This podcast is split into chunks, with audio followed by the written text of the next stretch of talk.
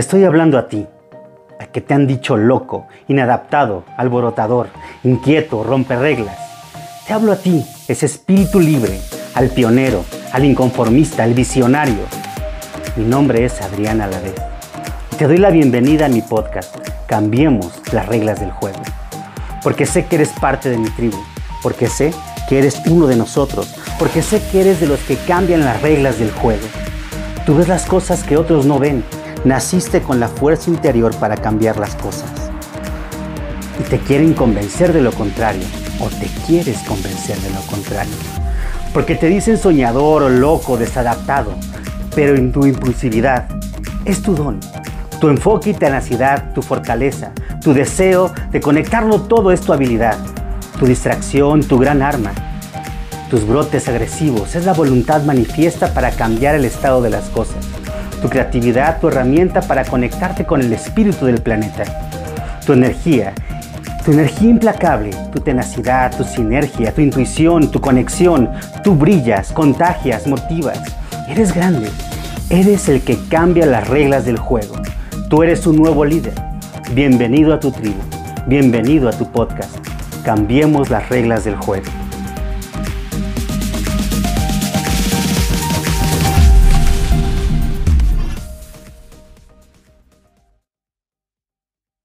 Qué gusto tenerlos aquí, eh, me da mucho gusto. Ahora sí ya tenemos todo el control. Y eh, hoy vamos a hablar sobre el ABC de la conducta humana. Hoy es muy importante que tú conozcas y reconozcas cuáles son los puntos claves que tienes que entender de la conducta para poder resolver todo conflicto humano. Mi nombre es Adrián Alavés, soy especialista en la conducta humana y soy el autor del método de neurotransformación. Así es que estoy encantado aquí de conocerte eh, a través de este medio y si tienes algún comentario, por favor, házmelo saber. Estaremos respondiendo todas tus preguntas y todas las dudas estaremos respondiéndolas en este, en este chat. Así que quiero establecer una comunicación contigo para poder responder todo lo que te puedas, eh, se te puedan ocurrir sobre la conducta. A veces creemos que es una, son temas súper raros o súper complejos o nada más los psicólogos los pueden tener o entender, pero, pero no, quiero hacértelo de una manera muy fácil y muy práctica para que podamos establecer esta comunicación, para sobre todo que puedas tú dominar la conducta humana. Así es que empezamos. Eh, lo primero, lo primero que tenemos que entender es que la conducta humana depende de tres dimensiones. La conducta humana tiene tres dimensiones como lo son las dimensiones de la naturaleza humana. Tenemos una dimensión interna que se llama personal, que tiene que ver con nuestra forma de pensar, nuestra forma de entender la vida, y eso tiene que ver con partes conscientes e inconscientes de la vida. Esa es nuestra dimensión personal. Solamente nosotros nos entendemos y solamente nosotros sabemos lo que queremos. Esa es la personal. Luego tenemos una dimensión social. Esa dimensión social es la interacción que tenemos con otras personas, con nuestra pareja, con nuestros hijos, con nuestros amigos. Esta dimensión social eh, tiene cosas ocultas, pero también tiene cosas expresas. Por lo tanto, esta dimensión social tenemos que entenderla porque va a cambiar nuestras conductas cuando estamos relacionándonos con otras personas. Y la tercera dimensión es la dimensión que yo le llamo planetaria, que es en el sistema en donde estamos viviendo, en un sistema quizá de una ciudad, de un país, de una organización. El mismo sistema de tu familia tiene ciertas reglas, ciertas normas que nos van a cambiar la conducta. Por lo tanto, en esas tres dimensiones, en esas tres pistas, como yo les digo, la conducta humana se está moviendo. Es decir, nuestra conducta se va a mover por lo que tengamos dentro de nuestro cerebro y cómo hemos estructurado nuestra psicología para definir nuestras conductas. La segunda es la relación que tenemos con nuestra pareja, con nuestros hijos, con nuestros jefes, va también definir o van a modificar nuestras conductas. Y la otra es que el sistema donde estemos va a cambiar nuestra conducta. No es lo mismo eh, que te comportes en una iglesia que en una fiesta. El comportamiento es completamente distinto. ¿Por qué? Porque el sistema en donde estás metido es el, que te va a afectar tu conducta. ¿Te fijas? Son tres dimensiones en las cuales tienes que entender en dónde se encuentra el conflicto. Ok, la siguiente, por favor. Eh, tenemos que entender que nuestro mundo tiene que ver con un mundo inconsciente y una mente consciente. El mundo inconsciente mueve los hilos de nuestra historia. ¿Qué quiere decir eso? Tenemos una historia evolutiva que casi el 90% de nuestras reacciones son inconscientes y viene, fíjense, por una herencia evolutiva que tiene que ver con toda la historia que nos convirtió en hombres, en homínidos. Y eso, por ejemplo, eh, situaciones como estas. Nosotros eh, tenemos unas, una capacidad de reconocer la cara de las personas más desarrollada que otros mamíferos. ¿Por qué es tan importante para el ser humano reconocer la cara de la otra persona? Porque de forma natural, de cierta manera, nosotros somos racistas o clasistas. ¿Por qué? Porque en la antigüedad había diferentes eh, homínidos, diferentes razas de hombres, que nos matábamos eh, los unos a los otros porque estábamos eh, peleando por nuestro territorio. Y entonces, si no reconocíamos que era de nuestra misma raza, entonces teníamos que ponernos a la defensiva. Esos impulsos que se quedaron heredados nos obligan y nos hacen reaccionar ante personas desconocidas con desconfianza. ¿Se fijan? Así es que se fijan que hay impulsos que nosotros a veces no controlamos y que solamente por este, esta herencia evolutiva nos ha hecho cambiar y modificar toda nuestra estructura. Otro ejemplo es la oscuridad. La oscuridad a todos los seres humanos nos da miedo, al menos que lo trabajes, pero de forma impulsiva te va a dar miedo. ¿Por qué? Porque sucedían muchas cosas cuando estábamos aprendiendo a ser hombres en la oscuridad donde nos poníamos en peligro. Y así muchas de las cosas se quedaron guardadas en nuestro inconsciente para reaccionar y sobrevivir. Esas son las reacciones evolutivas. Hay reacciones de herencia ancestrales, es decir, nuestros abuelos se tuvieron que adaptar a, circunstancias completamente difíciles porque vivieron exilios, porque vivieron algunas conquistas, porque vivieron una serie de circunstancias donde había que adaptarse al, al medio donde vivían. Y entonces el organismo, a través de la epigenética, tuvo que entender y adaptar cierta información en sus células para poder eh, pues adaptarse al medio donde estaban. Y eso se quedó como una información genética para poderla compartir a sus siguientes generaciones. Eso es como nosotros heredamos incluso enfermedades, eh, reacciones, también eh, eh, heredamos ciertas, pues ciertas características o, o personalidades de nuestros ancestros debido a que esa información genética viene pasando de generación en generación. Otra reacción impulsiva, otra reacción inconsciente se encuentra en la infancia. La infancia también, nuestra primera infancia de los 0 a los 7 años aproximadamente, se van acomodando ciertas reacciones donde nosotros pudimos haber tenido miedo a la soledad, al rechazo, a la injusticia, una serie de, de reacciones donde esas reacciones se nos quedan como una configuración. Y eso nos hace reaccionar de forma inconsciente. ¿Ok? Entonces, nosotros reaccionamos de forma inconsciente debido a estas, eh, a estas herencias o reacciones evolutivas de nuestros ancestros o de la infancia. Otra de las cosas que inconscientemente nos mueven es, por ejemplo, el inconsciente colectivo. Es decir, si todos van para allá, entonces nosotros sin cuestionarnos vamos corriendo para, allá porque creemos que nos vamos a salvar. Esa reacción inconsciente también nos mueve nuestra conducta. Otra de las cosas que nos mueve la conducta sin que nos demos cuenta, es a veces los objetivos que nos planteamos con las otras personas. Por el simple hecho de tener un objetivo muy poderoso, hace que nuestra conducta cambie.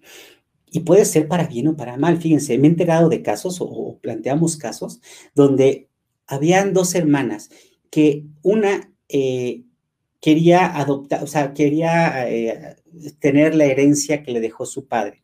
Pero uno de los abogados les dijo, le dijo que era mucho más fácil si la acusaba a la otra de alguna situación de robo, lo que sea, y ya en la cárcel eh, iba a ser mucho más fácil adjudicarse la propiedad. Y a la hermana se le hizo fácil, este, se le hizo fácil hacer eso con su hermana.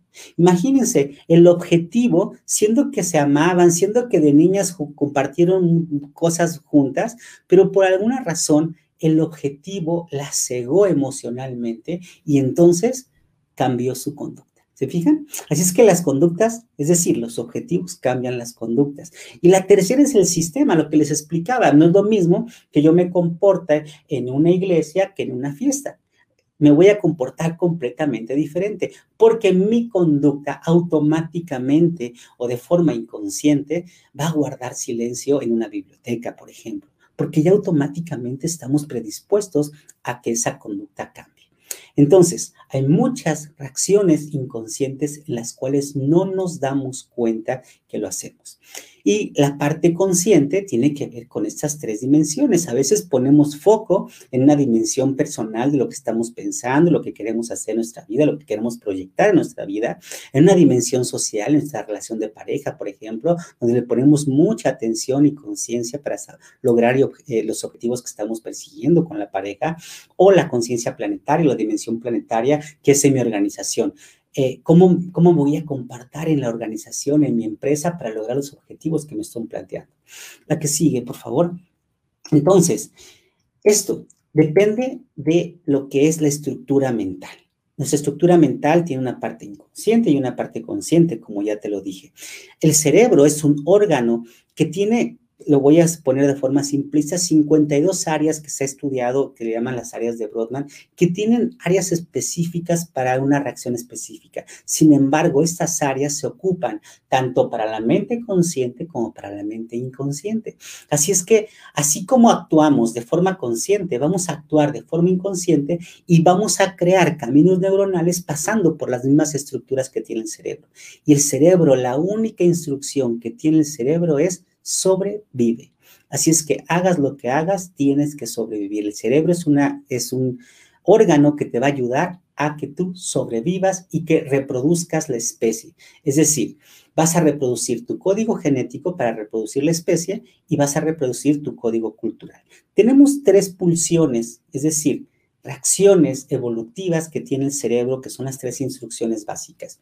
Sobrevive, reprodúcete y coopera con otras personas para preservar la especie. Son las tres, las tres pulsiones del cerebro. Ahora bien, esas tres pulsiones que es sobrevive, reprodúcete y coopera, colabora con otras personas para que pueda subsistir, pasa por la mente. Y la mente es una estructura de pensamientos, los cuales los vas a acomodar de acuerdo a tu historia. Por lo tanto, tu mente son todos tus pensamientos. Y cada pensamiento, debido a que nuestras experiencias son completamente diferentes, cada pensamiento o cada cabeza será un mundo distinto. Y hay otra instancia dentro de nuestra mente, dentro de nuestro cerebro que se llama conciencia. Y es una estructura que va a observar tus pensamientos y tus reacciones. Nada más que esa no la sabemos entrenar y no la hemos entrenado. Cuando tú logres entrenar la conciencia, es decir, la capacidad que tiene el ser humano para observar sus reacciones conscientes e inconscientes y observar sus objetivos o sus pensamientos para lograr sus objetivos, ahí es donde se encuentra el primer secreto que te quiero platicar para dominar tus conductas. La conciencia y entrenar tu mente es la clave para poder dominar tus conductas. Así es que, siguiente, por favor. La que sigue. Así es que nosotros, eh, para poder lograr entender la conducta humana, vamos a entender tres dimensiones. Ahora bien, te quiero dar la dimensión personal, que es si tienes un conflicto interno, ¿sabes de qué depende? De tu subconsciente. La dimensión social, si tienes un conflicto con la otra persona, con tus relaciones, ¿sabes de qué depende? De los objetivos. De tus objetivos. Si son los objetivos en común, vas a poder entablar una comunicación. Pero si los objetivos, los tuyos y de la otra persona, son completamente distintos, por lo tanto vas a poder tener algún conflicto.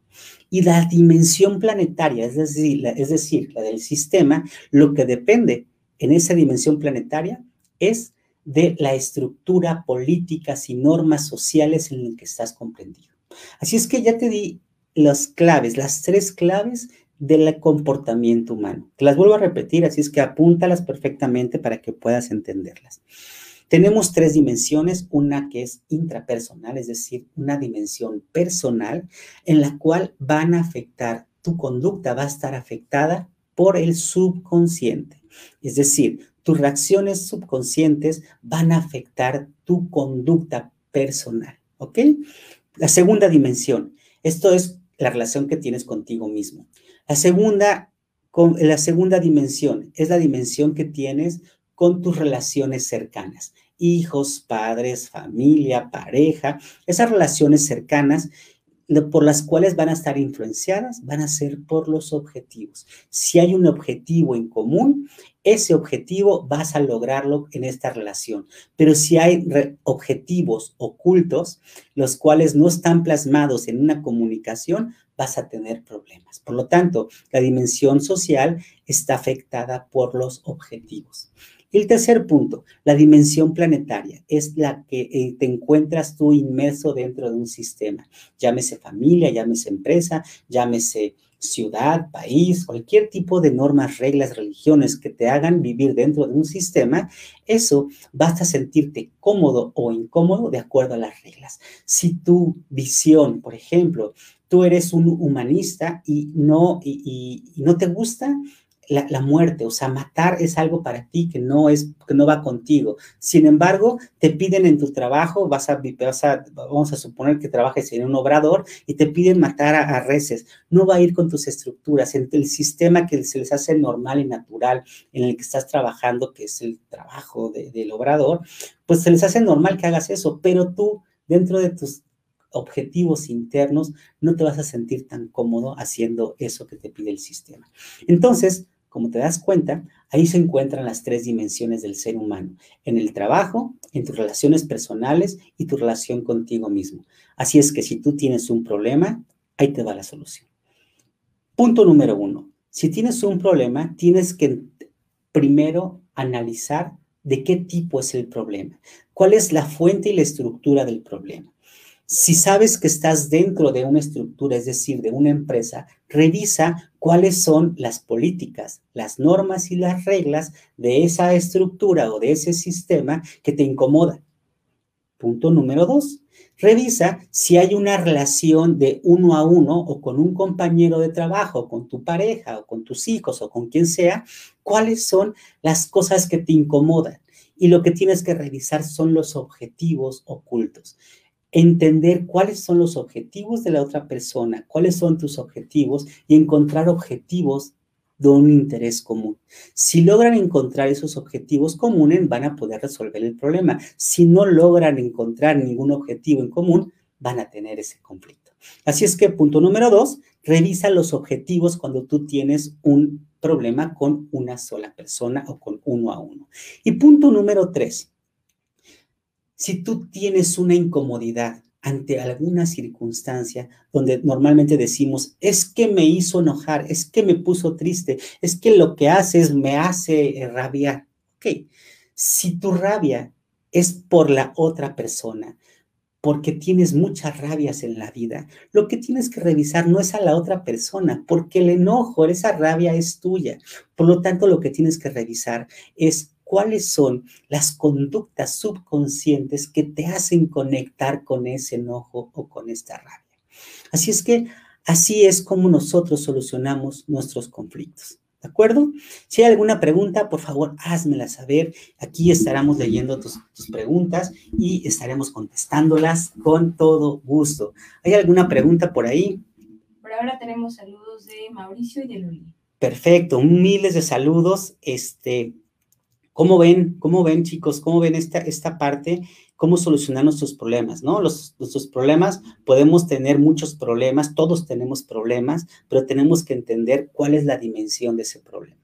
Si hay un, si hay un problema estructural, es decir, del sistema, si hay un problema de objetivos, es decir, por la relación que se tiene con uno a uno o con nuestros compañeros, y si hay un eh, problema del subconsciente, es decir, ¿Cuál es ese conflicto interno que nos engancha hacia nuestras reacciones inconscientes o impulsivas? ¿no? Así es que, bueno, pues esto fue el ABC de la conducta humana. Cada lunes estaremos platicando sobre estos pequeños tips para poder resolver conflictos y hoy lo que se trató fue el que encontraras dónde se encuentra la, la, transformación de la conducta y lo que vimos es que había tres dimensiones y que había entonces tres soluciones para esas tres dimensiones. Los dejo y me dio mucho gusto estar con ustedes. Nos veremos en la siguiente cápsula. Muchas, muchas gracias.